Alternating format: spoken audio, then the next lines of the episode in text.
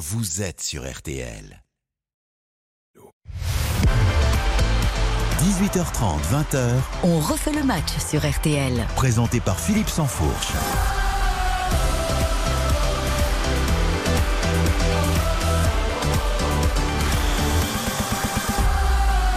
Bonsoir à tous, c'est parti pour une euh, très belle, très grande soirée de football sur RTL puisqu'on est ensemble jusqu'à minuit, 5h30 d'émission en tout et pour tout. Ce sera pareil la semaine prochaine hein, pour euh, bah, l'épilogue tout simplement de ce euh, formidable championnat de France de, Ligue 1. 10 matchs en multiplex ce soir à suivre euh, dès 20h avec Eric Silvestro et toute la grande famille du service des sports de RTL. Pour l'heure, bienvenue dans On refait le match, votre rendez-vous de débat sur tous les univers du football, le terrain bien évidemment, mais également les aspects tactiques, économiques, sociologiques. 1h30 d'analyse et d'opinion avec au sommaire ce soir. Cette concomitance, l'OM qui fête les 30 ans de son sacre en Ligue des Champions, le week-end peut-être probablement dans quelques heures où le Paris Saint-Germain va devenir le premier club français à euh, gagner 11 titres de champion de France. Ce sera un record. Alors la ferveur, la nostalgie d'un côté, puis les titres, les stars de l'autre. C'est l'heure de se reposer la grande question. Quel est définitivement le plus grand club français de l'histoire à ce jour? Est-ce que c'est l'OM ou est-ce que c'est le PSG Il va falloir vous mouiller. On est là pour ça. Dans, dans le match, on va essayer de, de trancher. Après 19h, on reviendra euh, sur des choses moins drôles, notamment sur cette affaire Vinicius qui a alimenté les gazettes euh, tout au long de la semaine. L'Espagne a-t-elle enfin enclenché son combat contre le racisme ou est-ce un nouvel épisode euh, sans lendemain Lance, Lance qui se prépare à sa grande fête ce soir. Est-ce l'histoire d'une saison ou est-ce le début de quelque chose de plus solide et de plus sérieux? On va essayer d'en d'en débattre. On terminera aussi cette émission avec les bras de fer entre la, la FIFA, les diffuseurs télé. Risque-t-on l'écran noir sur la Coupe du Monde féminine cet été? Qui a raison? Qui va gagner ce duel? On en débat jusqu'à 20h avec Gilles Verdez, Dominique Sévrac, Stéphane Powells et Florian Gazan. A tout de suite. Question. On refait le match Avec Philippe Sansfourche. Philippe Sansfourche, On refait le match sur RTL. On refait le match jusqu'à 20h et ben, j'ai le plaisir de recevoir ce soir euh, l'inamovible Gilles Verdez, le procureur. Bonsoir. Très élégant Gilles Verdez ce soir, petite Toujours. veste impeccable. Inamovible, ça me va. Inamovible. Ça fait un peu le gars qui veut rester indéfiniment sur son siège, mais ça va. Non mais, mais après on, on peut euh, voir les années se succéder sans que ce soit euh, le, le fait d'une prise de pouvoir C'est euh, vrai. qui ne Ça serait pas alors ça me va bien. Ouais. Hein J'aime bien la C'est le démocratie. peuple qui vous réélit. Absolument, le peuple c'est vous. Alors, euh, Jupiter. alors, qui se- Dominique Sévrac, un habitué également, Bonsoir, le partenaire, euh, le parisien aujourd'hui. Noël Le Gret se croyait inamovible et puis euh, finalement il, il est plus là. hein, Ouais, donc euh, ça, faut faire attention quand même. J'ai raison de douter donc. ouais, oui. Ouais, il est arrivé en poste, euh, Noël Le Gret. Noël Le Gret, pardon? Quand Noël Le Gret a, a pris son, son premier mandat, et... Oui, vous aviez déjà cette veste euh, tout à fait. Il l'avait acheté pour. il- Alors pour il nos amis, parce que on peut regarder l'émission évidemment il faut, en il vidéo sur rtl.fr, sur les, sur les applis. Euh, je vous invite à le faire. Si vous, ne- si vous n'avez pas ce moyen-là, on va vous décrire en quelques sûr. secondes. Oh, c'est La veste- Vintage. Starsky Hutch. C'est Starsky euh, Hutch, oui, voilà. Hein Je me souviens que j'avais mis un pantalon bleu qui avait fait aussi euh, votre bien, un, un samedi. Il manque, il manque les pattes d'œuf, un peu le gros pull col roulé. Et franchement, euh, Vinted, c'est bien. c'est hein. C'est plus de la deuxième main, c'est de la sixième main là. C'est Vinted, ouais, c'est bien. l'impression de regarder la télé dans les années Bon. 80. C'est plus ça. Stéphane Powell, notre euh, voix belge. Oui. Bonjour une Qui fois. s'habille en jaune. Pardon? Qui s'habille en jaune. Ouais. Mais 55 ans, c'est jeune, vous savez. bien sûr. bien. Et qui a ouvert la chemise parce qu'elle ne ferme plus. Et Florian Gazan, que vous entendez, pas besoin de le présenter. RTL, la chaîne L'équipe également. Euh, donc l'équipe pour ce soir. Bonsoir, Bonsoir, messieurs. monsieur. Euh, dans un instant, on va ouvrir un grand dossier. hein. Je vous l'ai dit, il va falloir trancher le PSG, l'OM. Il va falloir des arguments sérieux. C'est Bon, pas le cri du cœur ici. C'est euh, des arguments journalistiques. Avant cela, parce que on n'est jamais décorrélé de de, de l'actualité, euh, le football est quand même un truc qui offre des émotions assez extraordinaires. Cet Mm. après-midi, euh, le dénouement du championnat euh, allemand est assez formidable. C'est-à-dire que le titre était quasiment offert C'était fait. euh, au Borussia Dortmund. Euh, Ils reçoivent Mayence, euh, pénible 9e. Euh, deux points d'avance. Tout, est fait en fait pour qu'ils soient euh, sacrés champions. Et là, eh ben, ils sont menés 2-0. Ils reviennent, mais bon, ils n'arrivent pas à faire mieux que deux partout.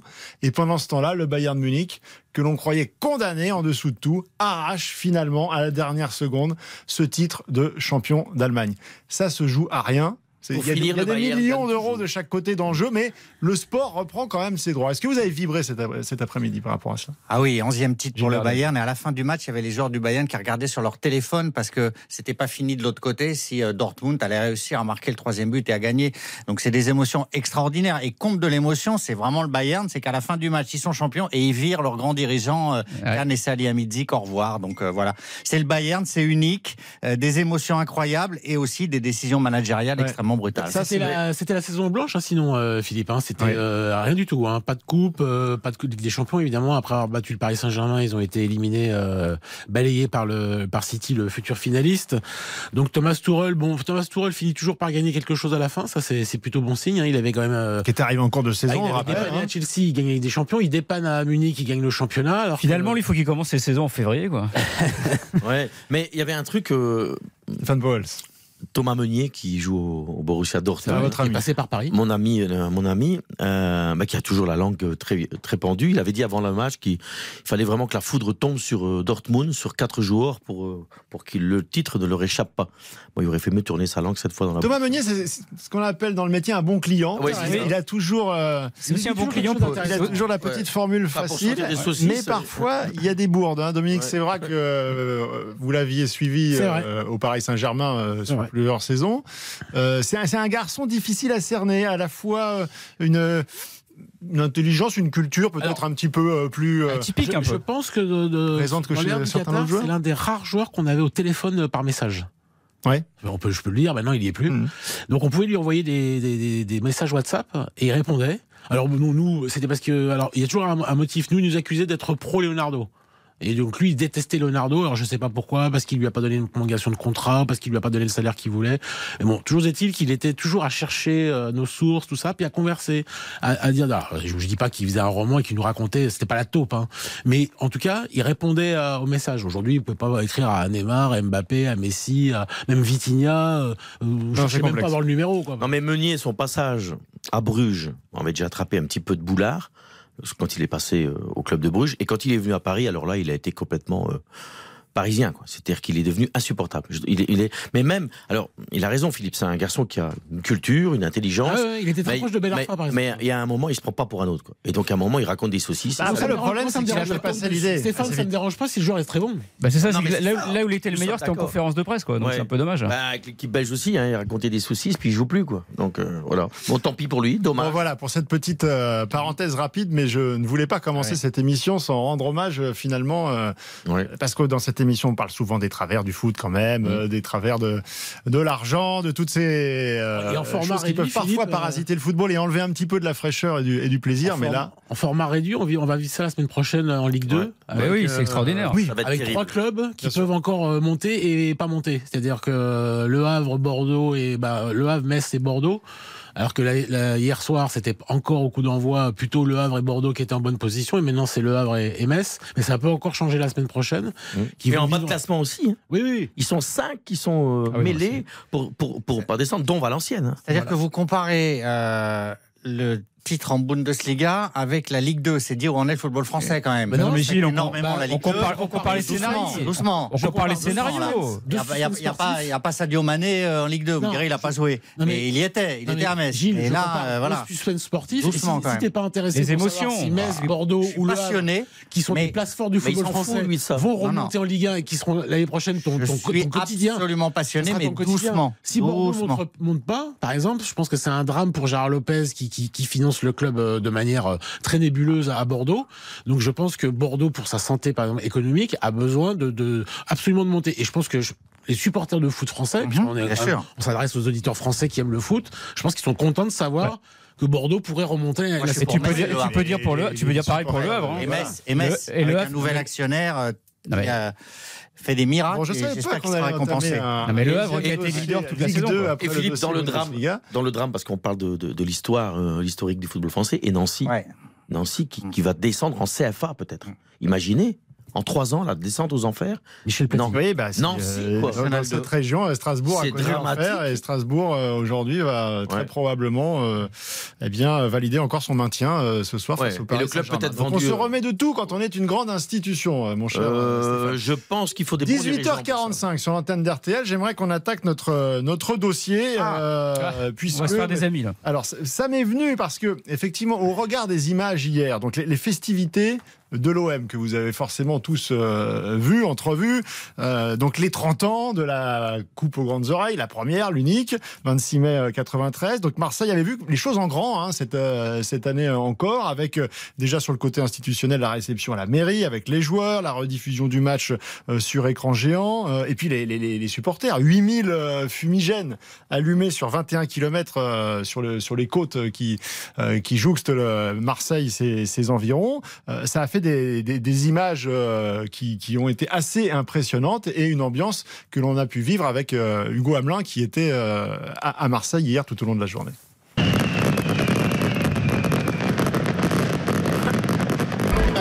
Capable de réunir autant de monde 30 ans après. C'est la seule étoile en France. Hein. Poli, on a vu Barthez. C'est à l'image du peuple marseillais, c'est fait partie de nous. quoi. Même toi qui n'étais pas né. Même moi qui suis né deux ans après, mais quand même, ça, je, je- je le suis quand même. Voilà, quelques-unes des réactions recueillies dans la, dans la ferveur, le bruit marseillais par, par Hugo Hamelin.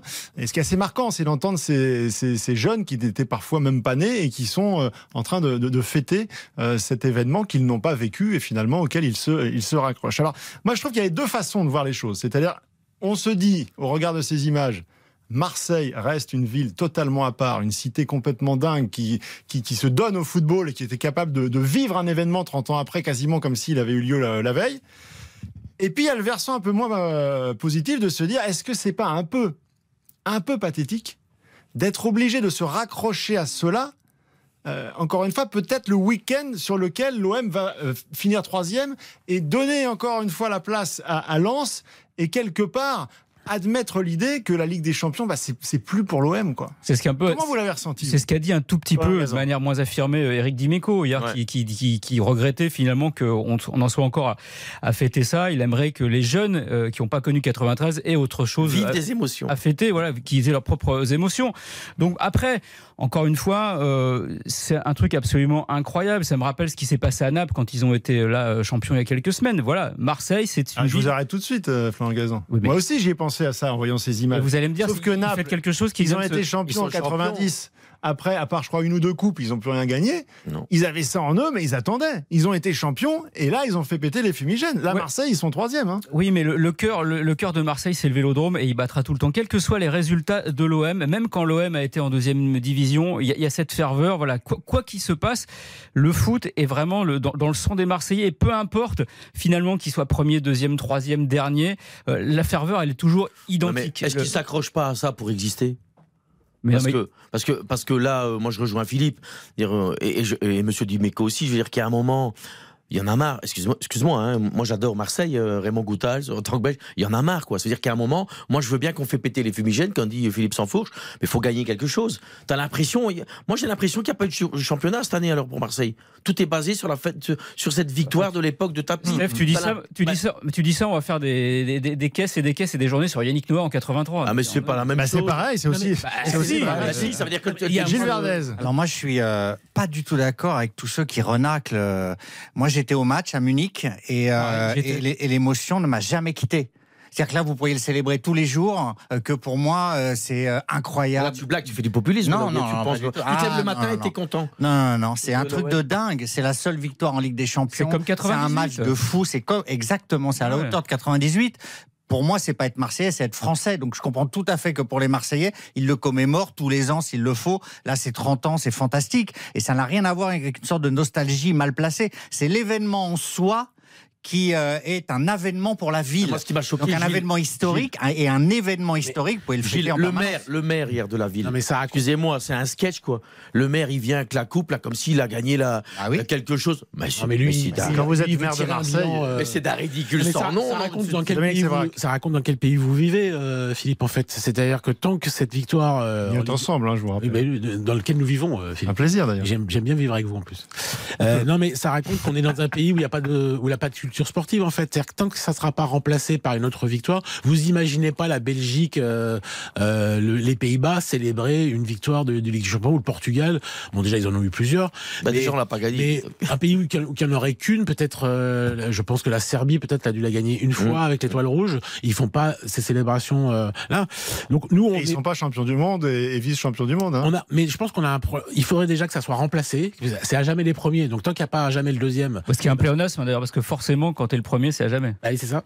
Et donc, tant qu'il n'y aura pas un club qui, qui succédera à Marseille, eh ben, on sera comme ça dans ce folklore. Mais par exemple, vous ne célébrez plus, plus aucun Français ne célèbre le 12 juillet 98, parce que depuis, il y a eu le 15 juillet 2018. Parce que depuis, Didier Deschamps a regagné la C'est Coupe vrai. du Monde. Mais dans le cœur des gens, ce 12 juillet 98 restera comme quelque chose d'unique. Mais Parce que Il y c'est a la pas première. C'est vrai, mais il n'y a pas un défilé sur les Champs-Élysées. Euh, reconnaissez-le, Philippe. On n'est pas là le Non. 12 juillet à se dire. Bah oui, parce au qu'effectivement, début, il y pendant les eu- cinq premières années, de, de 98 à 2003, on a commencé à faire euh, des célébrations. Qu'est-ce qu'on peut imaginer? Qu'est-ce que, que devienne, euh, que devient Bernard Diomède? Que devient Stéphane Guerre Aujourd'hui, 20 ans après, 25 ans après, vous n'êtes pas là à vous dire Ah bah tiens, on va faire un sujet sur Yuri Djorkaeff et Fabien Ah, non. Martinez Ouais, et. Lionel Charbonnier. C'est ce qui était Le mot de la choquant, suis avant, pas- avant la première Je suis pause. pas du tout d'accord avec Dominique. Il parle de folklore. Je trouve ça extrêmement déplaisant pour les Marseillais. Et il dit la- le contrat de la vérité. En France, on n'a pas de culture sportive. C'est parce qu'on a cette culture sportive qu'on célèbre cette victoire en Ligue des Champions incroyable. Cette tête de Boli, elle est dans la mémoire Mais de la a 30 France. C'est un événement historique que vous tentez de minimiser. Et ça, moi, de je ne pas faire ça. Gilles, de vieux. Gilles, si tu- Si Marseille avait gagné 10 Ligues des Champions depuis, est-ce que tu penses qu'il continuera à célébrer la première?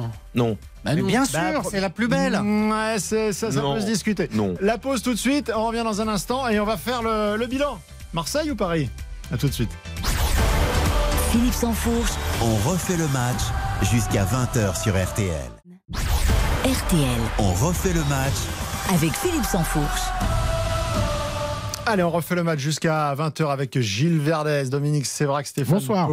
Et euh, Florian euh, Gazan. Alors, je vous l'avais promis, on va le faire, ce petit euh, sondage express. Alors, je me suis dit qu'il fallait faire les choses quand même de manière un petit peu organisée pour savoir C'est tout vous, ça. En bande organisée, quel était le plus grand club français de l'histoire, l'OM ou le PSG. Pourquoi le faire maintenant? Je le rappelle parce que très probablement ce soir, à 99%, euh, le PSG va valider son 11e titre de, de- de- de Un champion record. et ce sera le record. Alors on va, on va faire un petit vote. Déjà, on va- on va, on va comparer les palmarès. Parce que le palmarès du, du Paris Saint-Germain, donc ce soir, ça va être un 11e titre de champion, record. 14 Coupes de France, record. Feu Coupe de la Ligue, mais qui a quand même existé 9 au total, record. 11 trophées des champions, record. Donc sur le plan Coupe national, des coupes il n'y a pas Ah photo une seconde. Sur le plan européen, effectivement, une Coupe des Coupes en 96, deux finales, la Ligue des Champions 2020 et la Coupe des Coupes aussi en 97, et quatre demi-finales perdues, 95, 2021 en Ligue des Champions, UEFA 93, Coupe des Coupes 94. Donc palmarès fourni pour le Paris Saint-Germain. Marseille, c'est pas mal non plus. Moins de titres nationaux, 24 au total, 9 titres de champion, 10 Coupes de France, 3 Coupes de la Ligue, 2 trophées des champions. La Ligue des champions en 93, et ça c'est ce qui peut faire La diff. la différence, puisque au global, on s'aperçoit que sur le plan européen, c'est à peu près la même chose. Il y a quatre finales, c'est pas mal aussi, hein, Ligue des Champions 91, UEFA, Ligue Europa euh, 99, 2004, 2018, et trois demi-finales au total. Donc on, on voit bien que l'assiette, elle est à peu près. Elle est à peu près équivalente. Simplement, l'OM a une Ligue des Champions que le PSG n'a pas, simplement finale. En revanche, sur le plan vous national, le PSG chiffre, Philippe. a tous les titres Il vous nationaux, manque un tous les records. La- la créa- la- L'existence, la, création. Ah, D'un- Vous côté, voulez- il y a un club qui a 50, euh, 70, 70, 53 ans. Ouais. Et de l'autre, Marseille, c'est. Un siècle, plus d'un siècle. C'est un siècle. Donc je- je- il faut le mettre aussi dans le bilan. Parce que si vous dites ils ont euh, à peu près le même palmarès, mais l'un c'est en 100 ans, un peu plus de 100 ans, et l'autre c'est en un peu plus de 50 ans, je trouve déjà que c'est une forme de que le président C'est- une forme- Paris, oui. maintenant, tu peux rajouter 100 ans. Ah mais ils ont pas toujours. ils ont- oui mais C'est un argument qui s'entend, Hein mais après, c'est au ah final. bah non mais c'est, euh, oui. ah mais, mais ça joue, ça joue si vous faites les choses autant que les autres, mais en deux ans. Ouais. Excusez-moi, vous réussissez plus vite. Si Mbappé bat tous les records, alors quand Mbappé bat tous les records de Juste Fontaine, de, de Piantoni, de Coppa, de Platini, de Zidane, on trouve, et il est bas à un âge, euh, ou de Léo Messi, ou de Cristiano Ronaldo, on est tous là à s'ébahir à dire c'est extraordinaire. Il fait plus vite les choses que tout le monde. Et vous me dites que si un club met 50 conclusion, ans. alors Ah ouais, on comprend C'est- pas. hein. Donc au niveau du bah, déjà, c'est une forme- de donner un point. Bah, c'est une forme de réponse. Si Paris a fait tout ça. Dominique Sévrac. Non, Dominique mais- Sévrac donne un point pour le PSG. Ah oui, parce qu'ils ont fait. Non, mais c'est impossible de dire ça. C'est-à-dire que c'est minoré, et encore une fois, on en revient à l'extraordinaire euh, événement festif qui est ce 30e anniversaire. C'est minorer la Ligue des Champions, qui est la consécration absolue. Donc, ne serait-ce que pour la Ligue des Champions, pour moi, c'est incontestablement Marseille. Il y a pas, voilà, ça écrase tout, il n'y a Oui, pas de débat. J'étais à la finale de la Coupe des Coupes du PSG, fantastique. L'autre finale perdue contre Barcelone, magnifique, tout ce que vous voulez. Mais euh, la Ligue des Champions gagnée par l'OM face à ce Milan-là, qui était hallucinant, c'est la victoire qui, pour moi, classe Marseille. Ouais, mais alors tu peux prendre, tu peux aller sur ça, mais différemment. Ça veut dire que le jour où Paris gagne la Champions League, on n'a même plus ces discussions. Paris est donc le plus grand club français. Mais tant qu'ils gagneront pas la Champions League, ça restera l'OM. Je donne mon point à l'OM. Mais, mais, mais s'il y a victoire du PSG en Champions League, on va plus discuter pour les raisons que dit Dominique Sévrac. Tu bats tous les records, Paris. C'est parce que maintenant, cette Champions League là est le Graal. Et comme Paris, chaque année, t'annonce, on veut la gagner, on veut la gagner, on veut la gagner, et il la gagne pas, les gens disent. Donc ça fait, si C'est l'OM. résume, un, un point euh, pour le Paris Saint-Germain, deux points pour l'OM. Florent Gazan. Bah, je suis assez d'accord que malheureusement, c'est, cette euh, Ligue des Champions de l'OM, elle vaut tous les titres de la Terre, hein, puisque Paris court après. C'est vrai que si on regarde factuellement, Paris a plus de, de- de titres, mais ce- ce- cette Ligue des Champions, elle vaut le reste. Donc euh, c'est, c'est quand même Marseille pour ça. Alors encore un bémol, euh, Philippe, cette Ligue des Champions n'est plus la même que celle d'aujourd'hui. Oui, aussi, c'est celle de bon. l'avant, c'est celle de l'avant Harry Bosman. Ah bah non, mais c'est pas, alors- ah bah alors, c'est pas pareil. Ajax d'Amsterdam n'a jamais rien gagné. C'est pas pareil. Mais pas du tout. Pas du tout. Aujourd'hui, elle est plus dure à gagner. Là, toutes 10 minutes, continuer Elle à est plus dure à gagner. 19h, Plus grand club français C'est moche, euh, de l'histoire l'OM Vous êtes dans le sentiment, moi, pour l'instant avantage OM sur le palmarès. On se retrouve après 19h jusqu'à 20h pour on refait le match. Philippe Sansfourche, On refait le match jusqu'à 20h sur RTL. 18h30, 20h, on refait le match sur RTL. présenté par Philippe Sansfourche.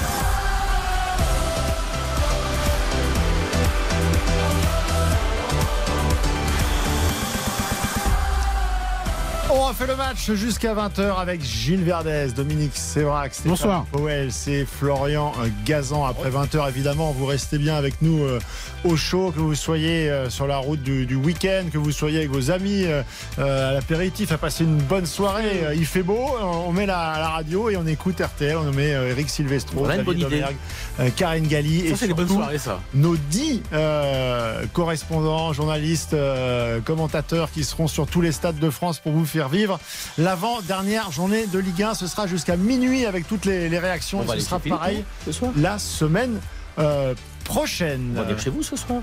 Écoutez le, le duplex, apéro, rosé. et- Le et duplex ou le multiplex Multiplex, non, non, ouais. non, Le Le duplex, vous gardez la forme, vous restez svelte et élancé et euh, vous arrêtez le, le barbecue et, et le rosé. Alors Philippe, est-ce qu'on peut reprendre ce débat? Alors on va le reprendre. Je sais. On va, J'ai on va des le choses à dire. aussi parce qu'on va pas faire toute la soirée euh, là-dessus. Mais Je pense que vous aurez raison. Je pensais qu'effectivement, déjà, le bilan purement en chiffre, Oui, mais- palmarès, euh, avec. euh, votre argument il tient pas. et vous avez perdu 3-1. euh, Oui, mais- excusez-moi, il y a que là, 3 donc- pour l'OM. Donc le Real. Madrid est le plus grand club du monde. C'est- C'est c'est décrété, c'est sûr. Comme il a remporté le plus de Ligue des Champions, c'est sûr. Si on compare au niveau mondial, pour moi c'est Liverpool. Alors je peux vous l'expliquer pendant une heure, mais vous voyez, si vous mettez le Tout à l'heure, c'était les faits. Maintenant, c'est euh, de l'opinion. Donc là, non, vous mélangez tout. cœur, Non, bah, vous si. allez trop vite. Non, non, non, mais parce que Vous allez trop vite, Dominique. Non, mais donc, donc vous, si c'est la Ligue des Champions, le juge de paix, bon, bon, Dominique, en fait, on fait même la- en la fait, plus on fait, on fait pas de, compétition, on fait pas de Dominique. débat en fait. Bah, c'est parce que débat. paries que tu l'as jamais gagné, que t'as mal au derrière. C'est Non, pour ça que tu dis ça. moi, je, suis en Bourgogne. Mais, on- mais Bah on- non, mais c'est quand même la plus vous êtes resté un enfant, vous êtes pressé. Non, mais êtes Voilà. Voilà. C'est êtes- le palmarès. Et maintenant, Philippe va développer les autres points. Oui, Mais sur le palmarès, Voilà.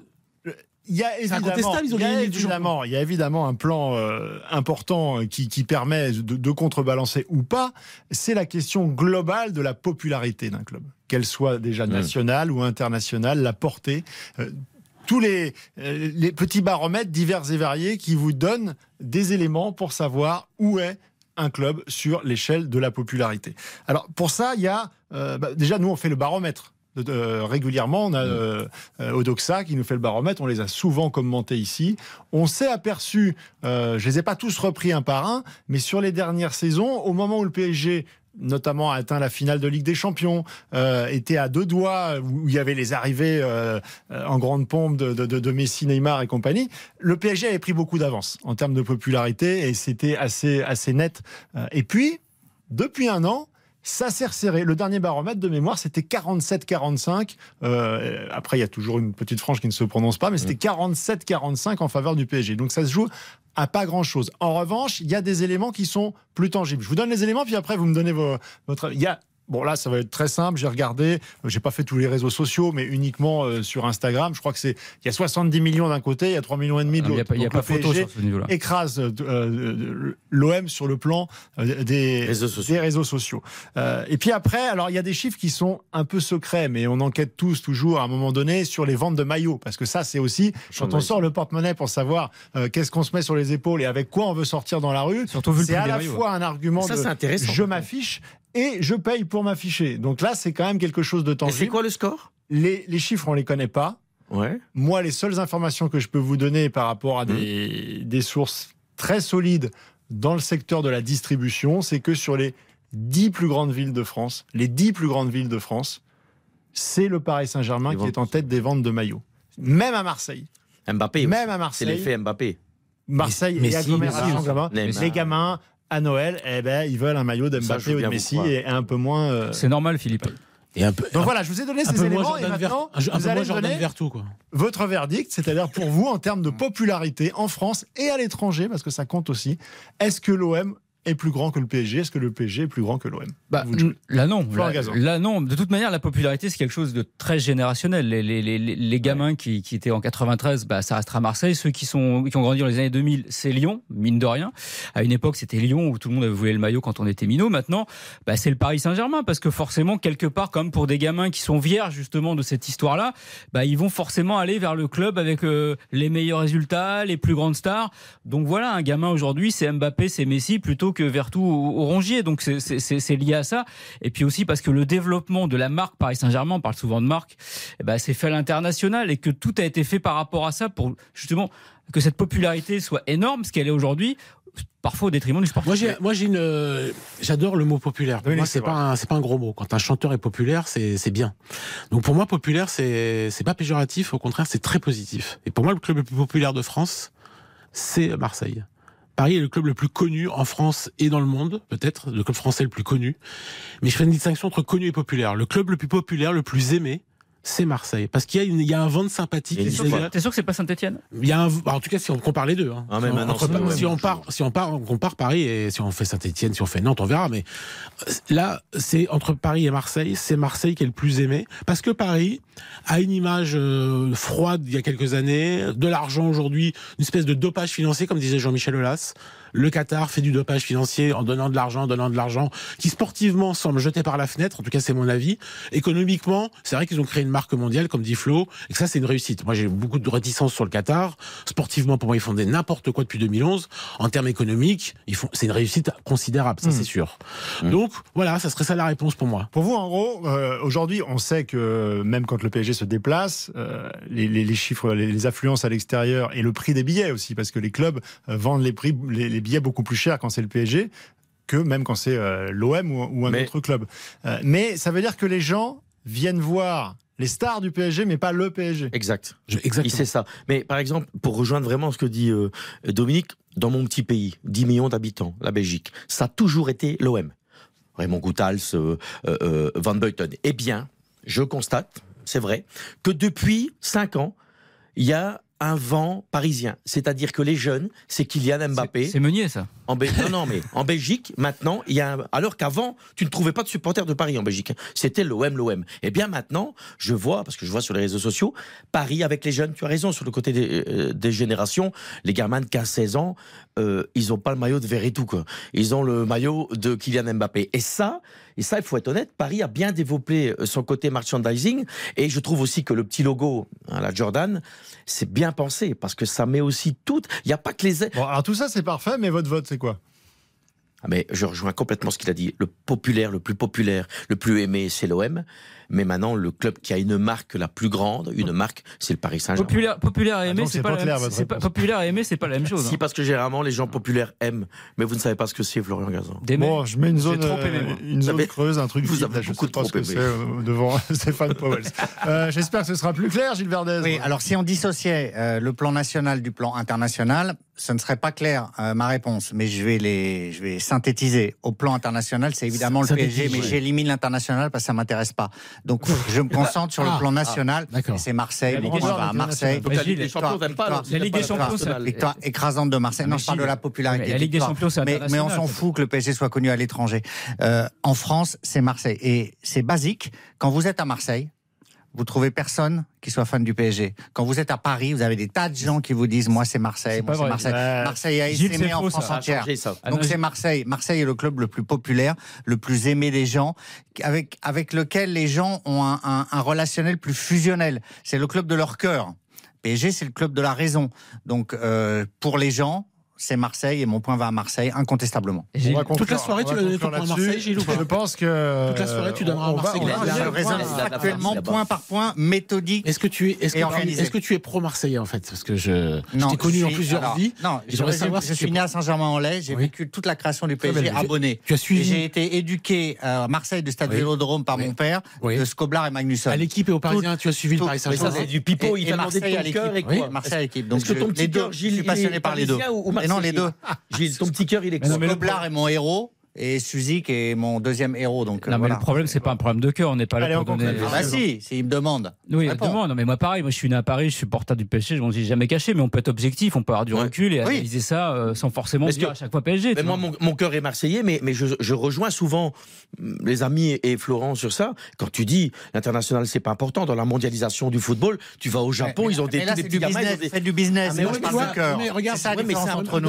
qui- Laissez parler vos cœurs. Philippe demande qui est le plus grand club maintenant, la marque. Gilles, tu vois, Non, C'était pas ça sa question. C'était pas ça sa Gilles, question. Gilles, tu C'était vois, le plus les- populaire. Les continents où, pas- où les clubs sont aimés racontent aussi quelque chose. L'OM est très populaire en Afrique Ouais. et Paris est très populaire aux, en, en Amérique, Hum. Amérique du Sud comme Amérique du Nord. Et donc ça, ça raconte quelque chose parce que pour qu'un club soit populaire aux États-Unis, faut qu'il ait un côté un peu fric, un côté rutilant, un côté clinquant. Pour qu'un club soit aimé en Afrique, faut qu'il ait un côté sympathique, un côté Ouais, plus empathie. populaire, plus, plus empathique. Donc c'est pour ça que l'OM, Ça marche dans la caricature là? Non, Non, mais, je non, pense parce que non, mais après Paris gagne des parts de marché en Afrique parce Non, mais- que je, je, je, je- Mbappé va au basket en NBA. non, non, mais il y a aussi tout beaucoup de ça, joueurs. et- Il y, a- eu Ganagay, il y a Ashraf Hakimi, il y a, il y a euh, Mbappé qui a des origines camerounaises et kabyles. Donc, euh, donc il y a aussi une forte popularité du Paris Saint-Germain. Mais ça reste encore l'OM qui est plus populaire en Afrique. Juste Bon, un truc pour Gilles sur, le côté euh, business, toujours le business, l'argent, mais il y a un truc qu'il faut quand même dire, c'est qu'en 93, c'était pas un petit club de, de- de province, l'OM, c'était le deuxième budget d'Europe, derrière le Milan AC. Donc l'argent t'aide aussi à gagner des titres. Et en Bien 93, l'OM gagne la Ligue des Champions parce qu'ils ont beaucoup d'argent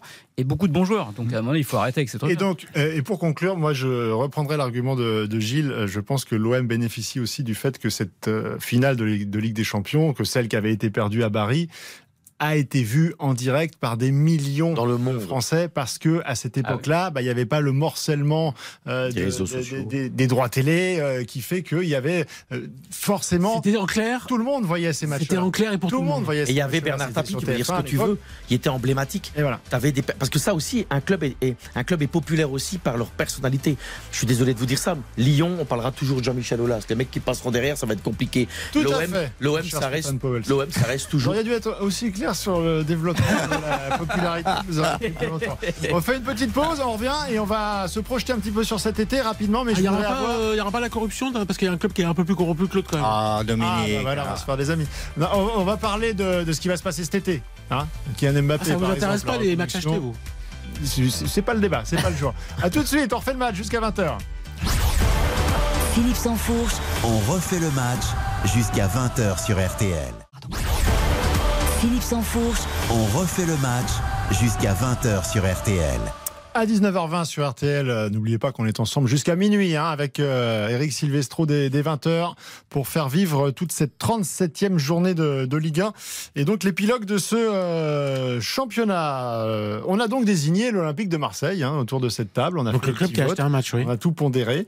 Et pour l'instant, c'est l'Olympique de Marseille. On a bien compris aussi que euh, ce sera pas simple, mais si le PSG venait à gagner une Ligue des Champions, Ça rebattra il y aurait de fortes chances Ah bah que ça bascule Mm. euh, de, de l'autre côté. On refait un débat. on va on le va faire régulièrement comme ça, ce petit, euh, ce petit On fait le match, quoi. Hein, ça peut nous, nous intéresser. Il y a un élément qui peut faire, mon cher Dominique Sévrac, que le Paris Saint-Germain puisse grappiller et voir peut-être passer de- devant euh, l'Olympique de Marseille, c'est le nombre d'années et l'empreinte que va laisser Kylian Mbappé sur, dans ce club.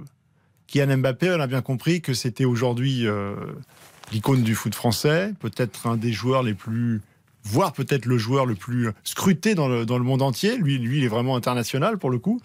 Euh, et le feuilleton euh, risque bien de continuer, de redémarrer comme on l'a connu euh, ces, derniers mois, ces dernières années, puisque notre ami Kylian Mbappé, on rappelle qu'il est en, contrat jusqu'à la fin de la saison prochaine avec une année reconductible. Et pour reconduire cette année, il faut qu'il se prononce avant le 31 juillet prochain.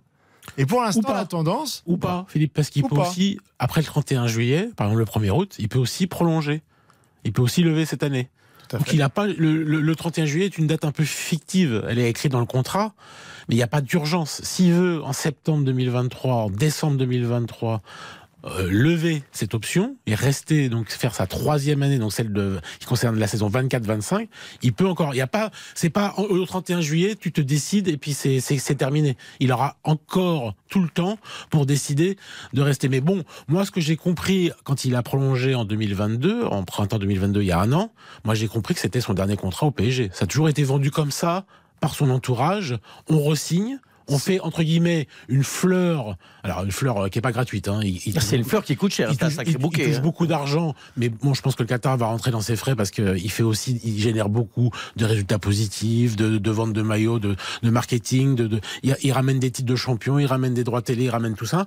Mais bon, c'est pas, il est pas gratuit certes, mais moi j'ai compris qu'il leur faisait la fleur de, de faire la Coupe du Monde sous le maillot du Paris Saint-Germain. Il a presque euh, réussi à la gagner, même si c'est un autre joueur du PSG qui l'a, qui s'est assis sur le toit du monde, et que de toute façon, même si ça se passait bien, il irait en 24 ou en 25 au terme de ce contrat et après ciao. donc c'est d'autant Il- plus important de savoir si c'est 24 ou 25. Mais Oui, Si c'est- si c'est la, si c'est la fin de de toute façon, il a jamais été question qu'il fasse sa carrière. C'est pas Maldini, il n'a pas été, il a jamais été question qu'il fasse jusqu'à 35 ans au Paris Saint-Germain. Et Philippe- Moi, j'ai toujours compris qu'il s'en irait. Philippe, il y a un truc. Vous parlez de Stéphane Pauls. de l'image et ça. Alors effectivement, Kylian Mbappé, c'est le produit phare de ce Paris Saint-Germain. C'est le grand joueur, mais c'est aussi le produit phare.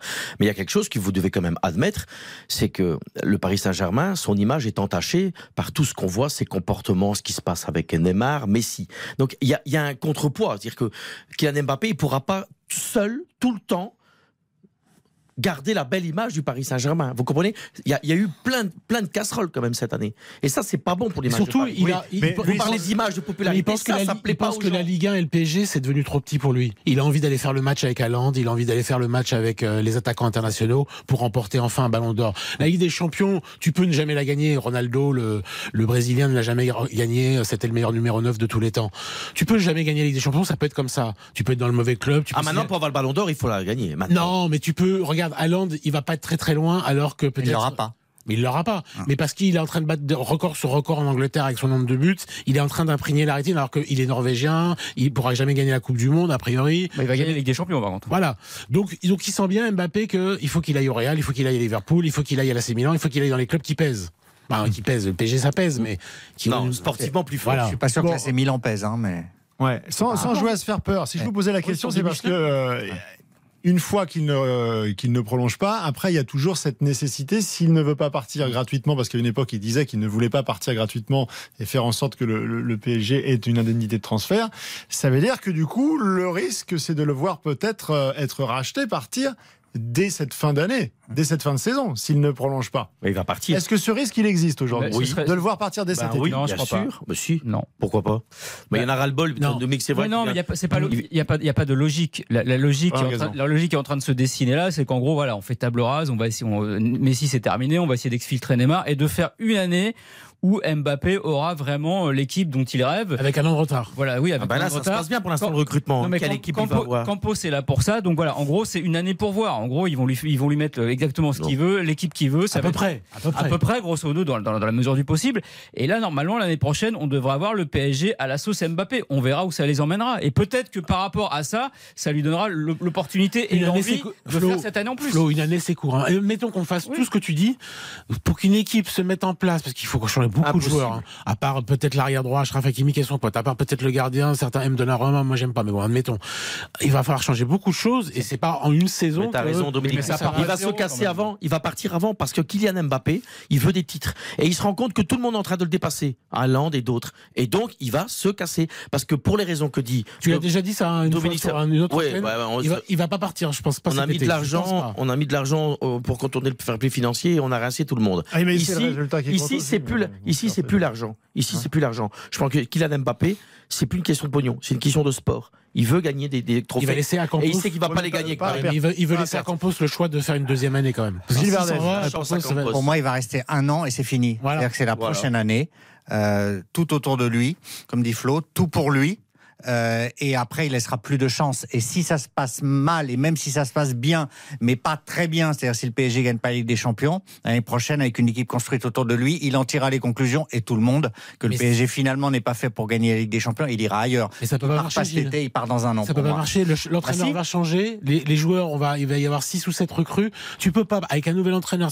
le foot, c'est pas de la Il n'y magie. a pas de baguette Parce que tu mets Mbappé au centre d'un projet, tu mets autour de Ça lui dépend 10 qui vont joueurs recruter, qui courent pour lui. Mais non, mais c'est pas parce que tu prends Ougarté, le, le milieu. Non, regarde, bah, pas lui, non, mais merci. même- mais mec, qui- Non, mais ça, c'est mais pipeau, ça. Non, mais- C'est un truc d'agent, ça. non, mais Faut qui tu- arrêter. non, mais qui tu veux, Gilles Même si tu prends les meilleurs numéros 6, les meilleurs numéros 8, les meilleurs 10, les meilleurs 11. Ah, Bernardo Silva, des très bons joueurs, ça, ça Ok. peut faire gagner la Ligue des Mais Champions. Mais c'est pas. en- euh, tu mets Il n'y a pas de fatalité ça pas ça, la tu perd mets tous Luis les ans. Enrique, Mais tu fais pas une équipe en six mois, mais mais- je suis d'accord. Ah non, c'est non, non. impossible, Gilles. Mais ça peut aller en demi-finale, mais tu peux pas comme ça. Mais, mais pourquoi pas Bah, évidemment. Mais non, Mais regarde, c'est à Lourdes. regarde, Ah, regarde. on, on dira Allez jouer à Lourdes que- alors. Que Chelsea Jardim, a gagné la vous cherchez un stade. Regarde, Paris cherche un stade. Jardim, Allez, Campos, à Lourdes. Jardim, Au moins, Campos, là. Mbappé, 19h28 sur l'antenne d'RTL. On refait le match jusqu'à 20h, la pause, et on va parler de Tudor. Tiens, Tudor, il part aussi cet été Ah, on descend d'un niveau là.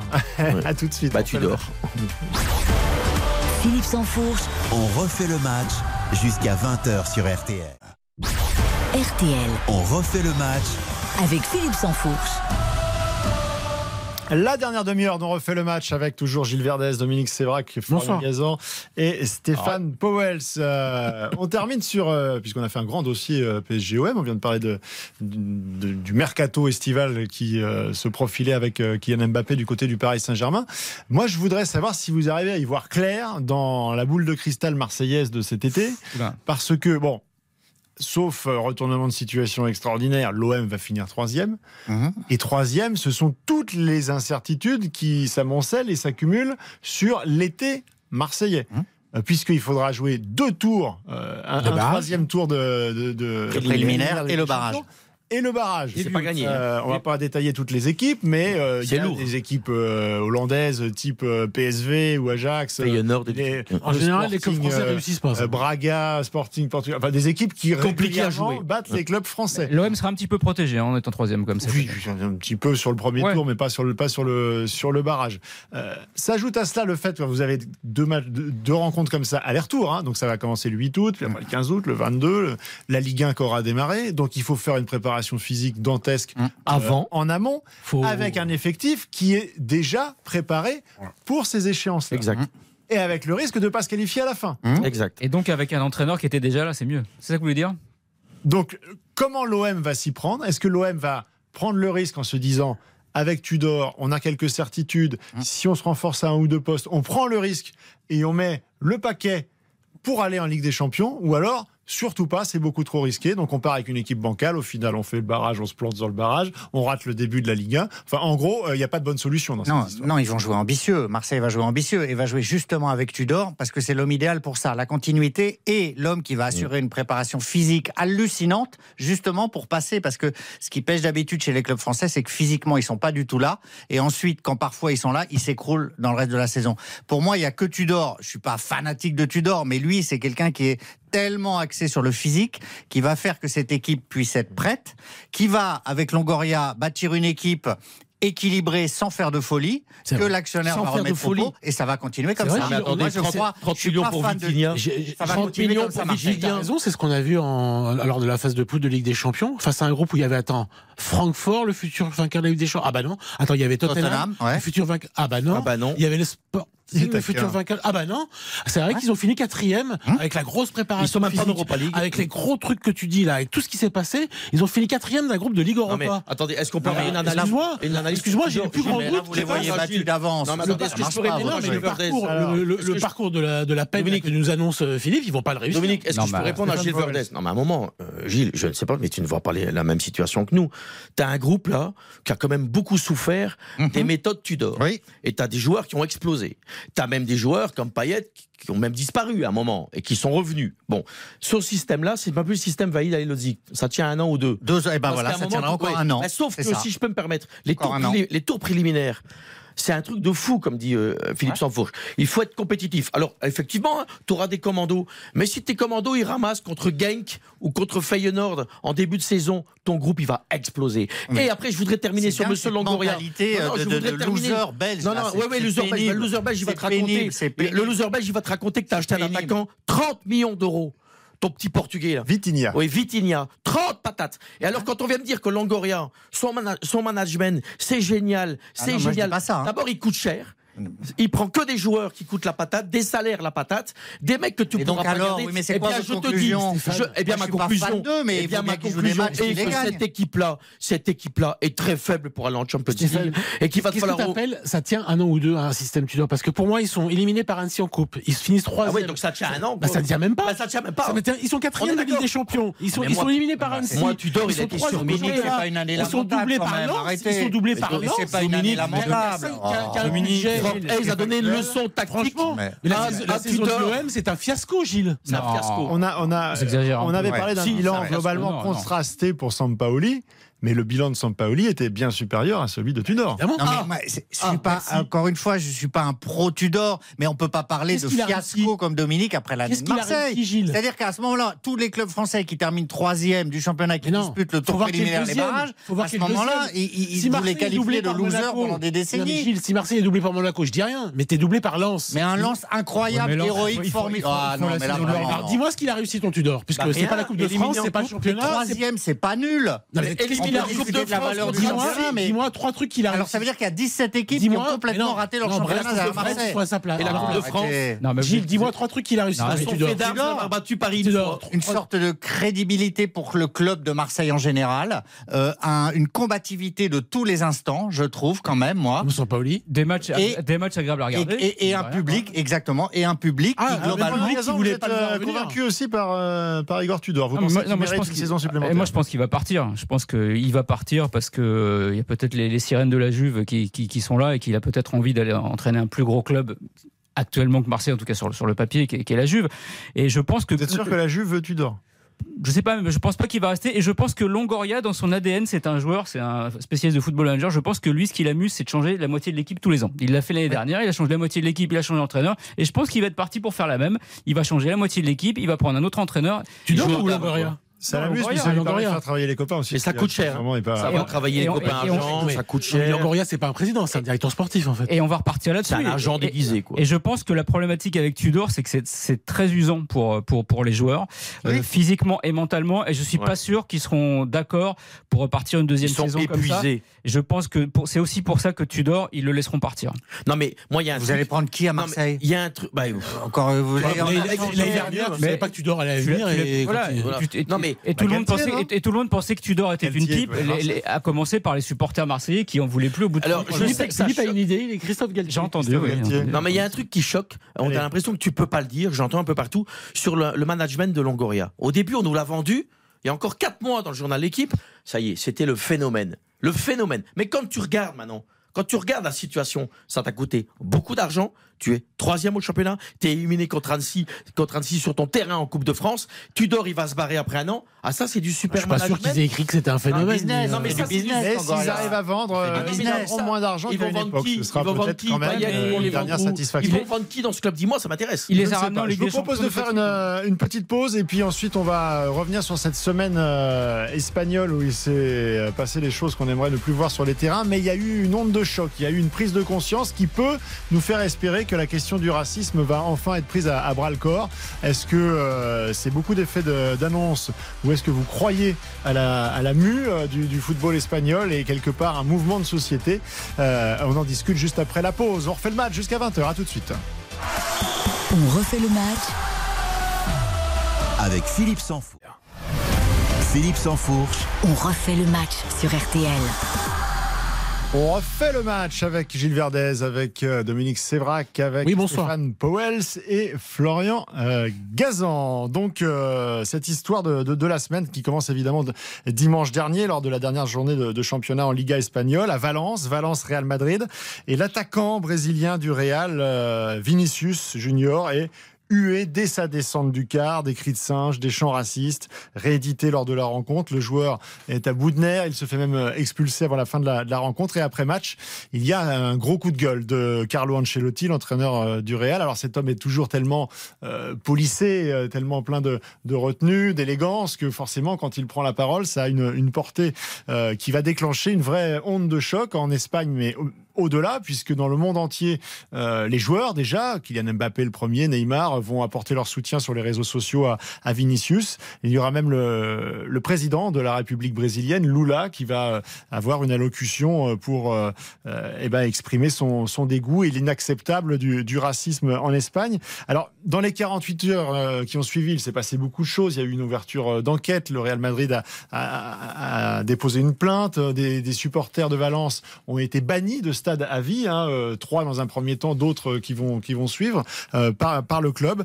Et Carlo Ancelotti a repris la parole également pour élargir le débat, en fait, pour se saisir de cet instant, pour faire en sorte eh qu'il y ait une prise de conscience de cette violence verbale, le racisme, mais autres, qui bouffe le football en Espagne et ailleurs. Je vous propose d'écouter Carlo Ancelotti. Au-delà du racisme, qui reste la chose la plus grave, c'est devenu une tradition d'insulter. Pourquoi dans le football, l'insulte est devenue banale? Ça doit s'arrêter parce qu'on est fatigué d'être insulté tous les jours. Ça arrive à Xavi, ça arrive à Vinicius, mais aussi à beaucoup d'autres. Derrière les bandes touches, on entend de tout. Ils te traitent de fils de pute, de PD, te disent qu'ils souhaitent la mort de ta mère, de ton père. Mais qu'est-ce que c'est ça? Ce n'est pas une guerre, c'est juste du sport. On a une grande opportunité d'arrêter ça. Et je veux ajouter que l'Espagne n'est pas un pays raciste, mais oui, il y a du racisme en Espagne, et ça doit s'arrêter. Quel discours. hein. Les mots qu'on vient d'entendre, euh, encore une fois, je le répète, mais dans la bouche de Carlo Ancelotti, c'est pas comme si c'était un entraîneur lambda. Euh, c'est un homme, c'est un homme qui ne prononce pas les termes qu'on vient d'entendre euh, généralement. Est-ce qu'il sent qu'il y a un moment avec son expérience, avec l'homme qu'il est et, l'aura qu'il peut avoir dans ce milieu, même un peu au-delà, en étant l'entraîneur du Real Madrid. Est-ce que c'est un moment clé pour l'Espagne, même peut-être pour le football dans le monde? Non. Et non, hélas, Ancelotti formidable. Guardiola aussi a fait un discours magnifique aujourd'hui, là, mais rien ne va changer. Et Guardiola est plus et- mesuré que Ancelotti. Oui, mais j'ai trouvé très bien son discours parce qu'il est espagnol et c'est sur l'Espagne son discours, la remise en question nécessaire de l'Espagne. Mais rien ne va changer. Regardez, Valence, la tribune Kempes était suspendue cinq matchs et là ils sont en train de tout faire. Ça a été réduit déjà à trois matchs apparemment. Ils sont en train de tout faire pour qu'ils ne soient pas suspendus parce qu'ils veulent se sauver en Liga et qu'ils ont un match décisif, qu'ils veulent gagner, etc. C'est nul, c'est minable. Donc ça ne changera pas parce qu'il y a des petits intérêts particuliers qui vont faire que on va oublier l'affaire de Valence, puis l'Espagne va enterrer l'affaire Vinicius et puis etc. Et ça va reprendre. Mais là, Gilles, Le- tu le- vas- le- le- la prise de conscience du milieu du foot est formidable, mais elle ne suffira pas tant que la société sera raciste. voilà, rien mais- ne changera. Mais, mais Gilles, où, où tu as complètement raison, et je te rejoins, c'est que malheureusement, eh bien, c'est le monde du football ne prend pas les décisions, mais le, les fondamentaux du racisme dans le football, c'est parce que c'est un sport populaire, c'est les parents à la maison, c'est pas l'entraîneur de, de, Madrid ni Pep Guardiola qui vont changer ça, bien malheureusement. Je pense que le vrai travail de fond, et je le dis tout le temps, c'est pas faire des affiches en disant touche pas à mon pote, c'est de faire passer les messages chez nos jeunes, mais les parents les premiers. Le racisme vient de là, donc c'est bien ce qui se passe d'entendre ça. Ce monsieur est en ras-le-bol, monsieur Ancelotti, mais les fondamentaux, c'est les clubs qui doivent faire ça dans l'école de jeunes pour, que, pour que le message passe aux jeunes, il ne faudrait pas qu'il y ait des gens comme Javier Tebas, le président de la Ligue espagnole, qui a, eu, qui a, eu, une première réaction en, disant à Vinicius, grosso modo, de se taire, pour je schématise. Il ne faudrait pas qu'il y ait eu un dirigeant qui a fait 15 ans à la tête de la Fédération française qui disait, bah, il n'y a pas de racisme dans le, dans le sport, dans le football. Il disait ça, Noël Le Grette. Il faudrait d'abord ça. C'est-à-dire que si vous avez des modèles ou des dirigeants blancs, en général, vieux, euh, pas du tout connectés avec le monde de la réalité, qui viennent vous dire, euh, circuler, il n'y a rien à voir, il n'y a pas de racisme. Si vous avez la, la, l'UEFA qui fait un petit message, no, non racisme à chaque début de match de Ligue des Champions, c'est tout, chacun prend un petit micro euh, où il y a un petit clip qui est diffusé et c'est tout. Il n'y a jamais de travail de fond avec l'argent généré par la FIFA, l'UEFA. Il pourrait faire des, des, des, des, modèles de développement et de et d'éducation beaucoup plus prononcés. En fait, mais comment, Dominique Comment ça Comment Ils font déjà. Il y a, y a des ah, journées parce que, parce de sensibilisation. Non, ils vont dans les clubs. Euh, les, les, joueurs. Enfin, on, on, a fait ce débat-là il y a, il y a encore 8 jours avec la question moi, de l'homophobie. Moi, je suis d'accord avec Les instances font parce le travail. Mais non, mais c'est pas pas mal d'intérêt. On est déjà en train de réduire la sanction. On ne, on ne sanctionne pas. On c'est des arrangements. Ce sont des blancs qui dirigent le football toujours, partout, en Espagne, en France. Bah, en France, non, on vient d'avoir un président noir, mais quand même par, par intérim. J'attends de voir l'élection s'il si, si, va se maintenir mais on a quand même un gros problème de représentativité, toujours. Donc ce sont des gens qui sont pas connectés au réel. Euh, c'est ça, c'est ça. Là, heureusement que euh, Ancelotti, avec l'homme qui a gagné le plus de, Ligue des Champions dans l'histoire, euh, se, se, prononce. Mais quels sont les gens? Où est Zidane en ce moment? Où il parle? Parce que Benzema, quand il est arrivé au, Real Madrid, j'étais assez proche de son de son clan à l'époque. Je peux vous dire qu'il y avait beaucoup de racisme de, de Karim Benzema, qui n'était pas le Karim Benzema d'aujourd'hui. Dans le stade, il y avait beaucoup de murmures. C'était pas des cris de singe, mais c'était autre chose. Et donc, l'Espagne a un problème avec le racisme depuis très longtemps. Donc, euh, qu'est-ce qu'ils ont fait tous pas que l'Espagne, hein, Dominique. Pas, que l'Espagne. On parle de l'Espagne. Mais au stade, ils se manifestent assez régulièrement. Mais il faut sanctionner, il faut retirer des points. Déjà, Valence aurait dû avoir match perdu, 10 points de retirés au championnat, et après on en reparle. Voilà. Et là, Valence se serait dit, il faut qu'on fasse quelque chose. Et après, le club, ils font appel, et puis tu as les différentes euh, juridictions, parce que pareil, ah, voilà. du sport, machin. Le problème, de toute manière, il est au-delà du football. Le problème, il est sociétal. Et quand tu vois que le, le Premier ministre espagnol dit, oui, on va prendre, on a pris quand même un petit peu conscience du problème, on va lancer une campagne de prévention contre le racisme. Voilà, tout est dit. Ça veut dire que ça changera pas. C'est pas avec une campagne de prévention que tu vas faire entrer. Alors comment on a éradiqué nous le truc en France? Parce que moi, j'ai connu dans les années 90, j'allais euh, dans les différents stades de France. J'étais pas journaliste. J'entendais des cris de singes dans, dans, les, dans, les, stades français et on jetait des bananes sur des gardiens euh, noirs. Pourquoi nous on a réussi? Est-ce que c'est la société française qui s'est transformée? Qu'est-ce qui s'est passé? Est-ce qu'il y a eu une prise de conscience bah, Peut-être que nous aussi, justement, on parle toujours de ce truc tarte à la crème Black Bomber 98, euh, mais peut-être que ça a unifié quelque chose quand même en France par rapport au fait d'être dans le de vivre ensemble un peu mieux en tout cas dans le football. En Angleterre, ils ont réglé le problème. Ils ont été très durs en, termes de, justice. Ils ont tapé très fort et ils ont et il n'y a pas eu il y a attention les joueurs anglais qui ratent des tirs au but en Coupe du Monde, ils bah sont massacrés sur les réseaux sociaux. C'est pas réglé, Flo, en Angleterre hein. Ils s'en plaignent pendant des mois. Hein. Gilles, on parle on parle on parle dans les stades. Après les réseaux sociaux c'est autre chose, mais dans les stades en tout cas en Angleterre les problèmes le problème de racisme se sont déportés et, parfois ne sont plus dans les, stades ou le sont moins. C'est parce que le football s'exprime ailleurs. C'est parce que le football c'est tellement populaire et il y a une telle visibilité. Mais on a tous des enfants, je pense ici autour de la table, la plupart. Euh, on est tous bien conscients, et même si nos enfants jouent pas au football, que le racisme existe à l'école profondément. Et donc, moi, je pense tout le temps qu'il faut un lien entre l'éducation nationale et le ministère des Sports pour faire passer ces messages. Il suffit pas de faire des campagnes. Et la justice, Gilles, et la justice. Et, la justice. Euh, c'est Stéphane. et la justice, à un moment donné, il faut condamner. Ce sont c'est un délit. Le racisme est un délit. Est un délit. Donc, un délit, on condamne.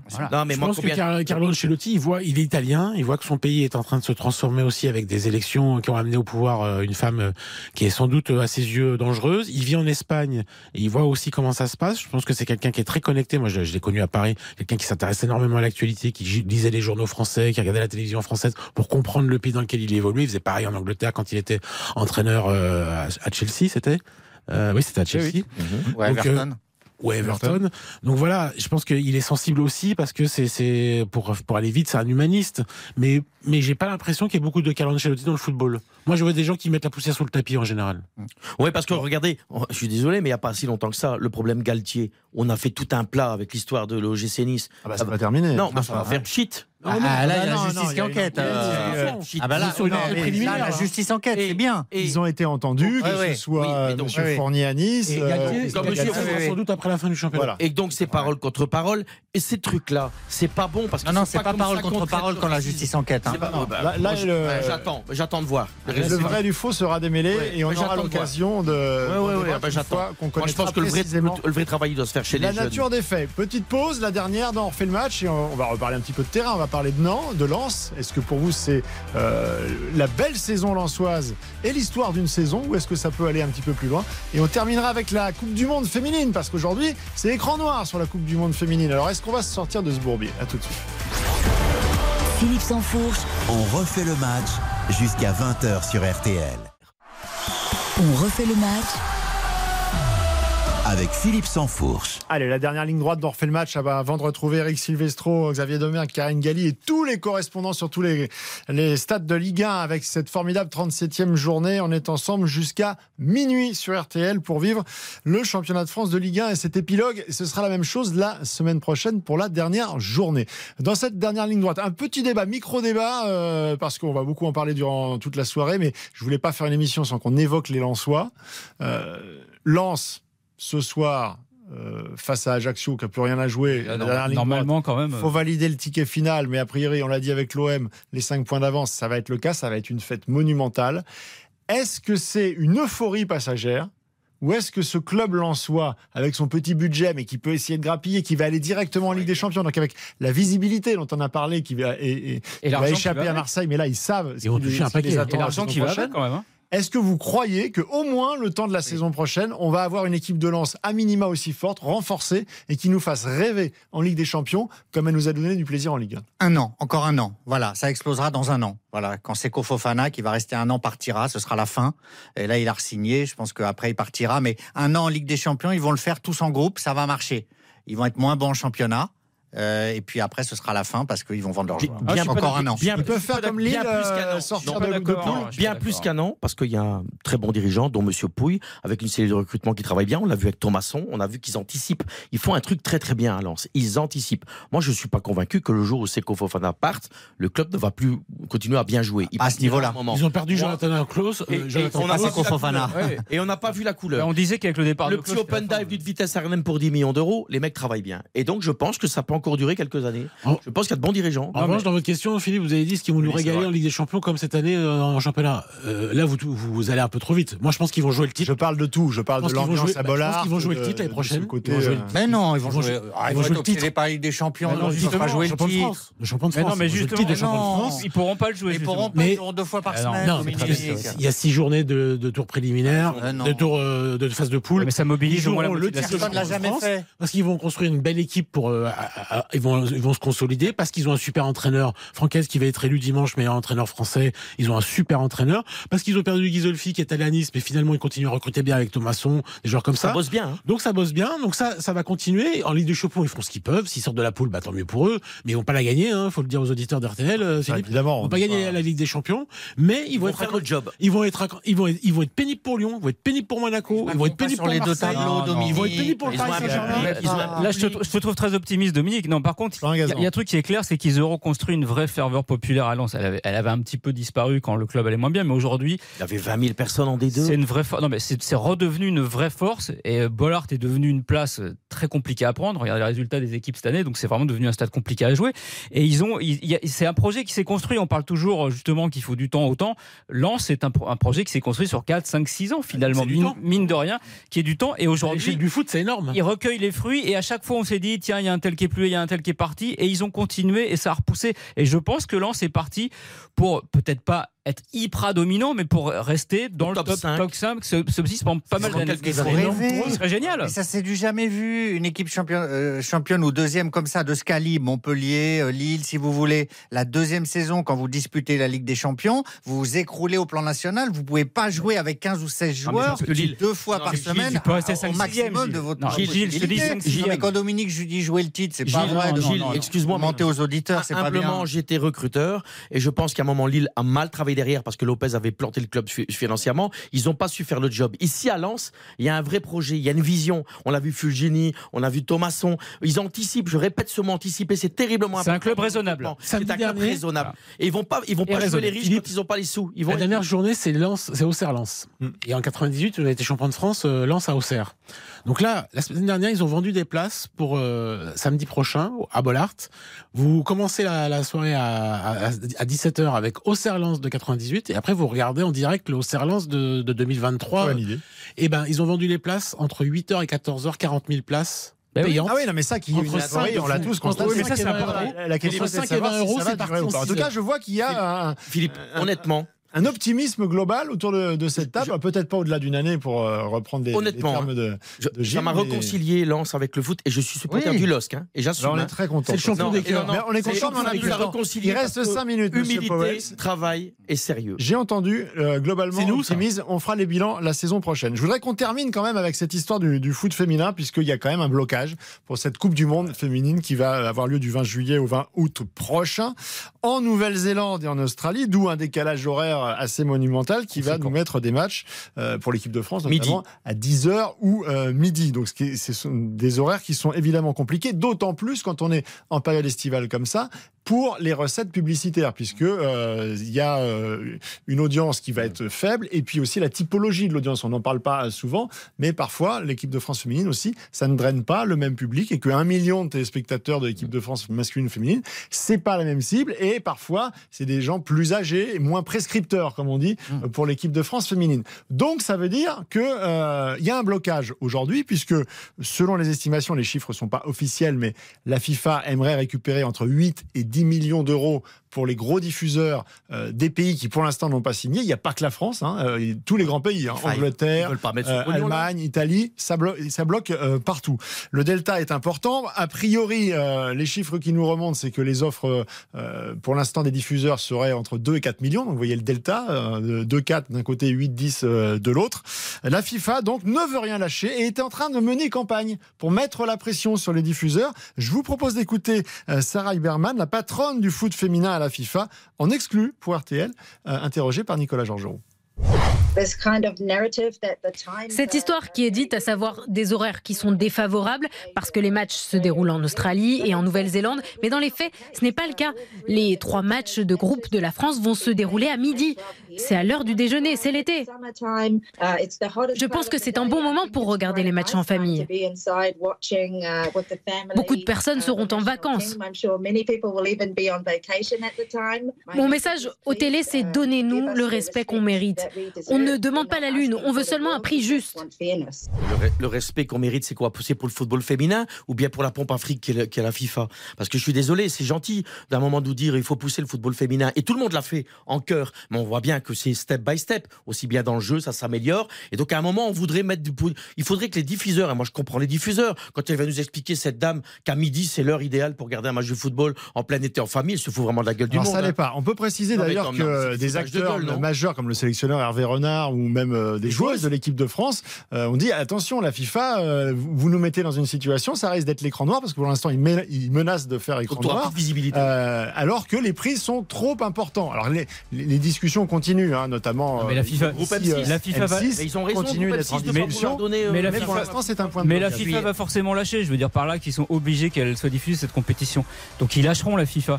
Là ils font ils font le, le bras de fer pour essayer de gratter. Ils font les marchands de tapis. À Mais ils vont, 5 ou 6, ça va se faire. ils vont forcément lâcher. C'est c'est impossible. Il y aura une pression politique et ça va se faire. Et pour conclure, on peut rappeler millions. aussi que si ces dates farfelues ont été prises, c'est parce que a capoté euh, la fameuse euh, Coupe du Monde des clubs. Exact. Et, et que normalement cette Coupe du Monde féminine, elle aurait dû être orga- organisé. Et Philippe, s'ils pas pas d'annonceur en juillet, août.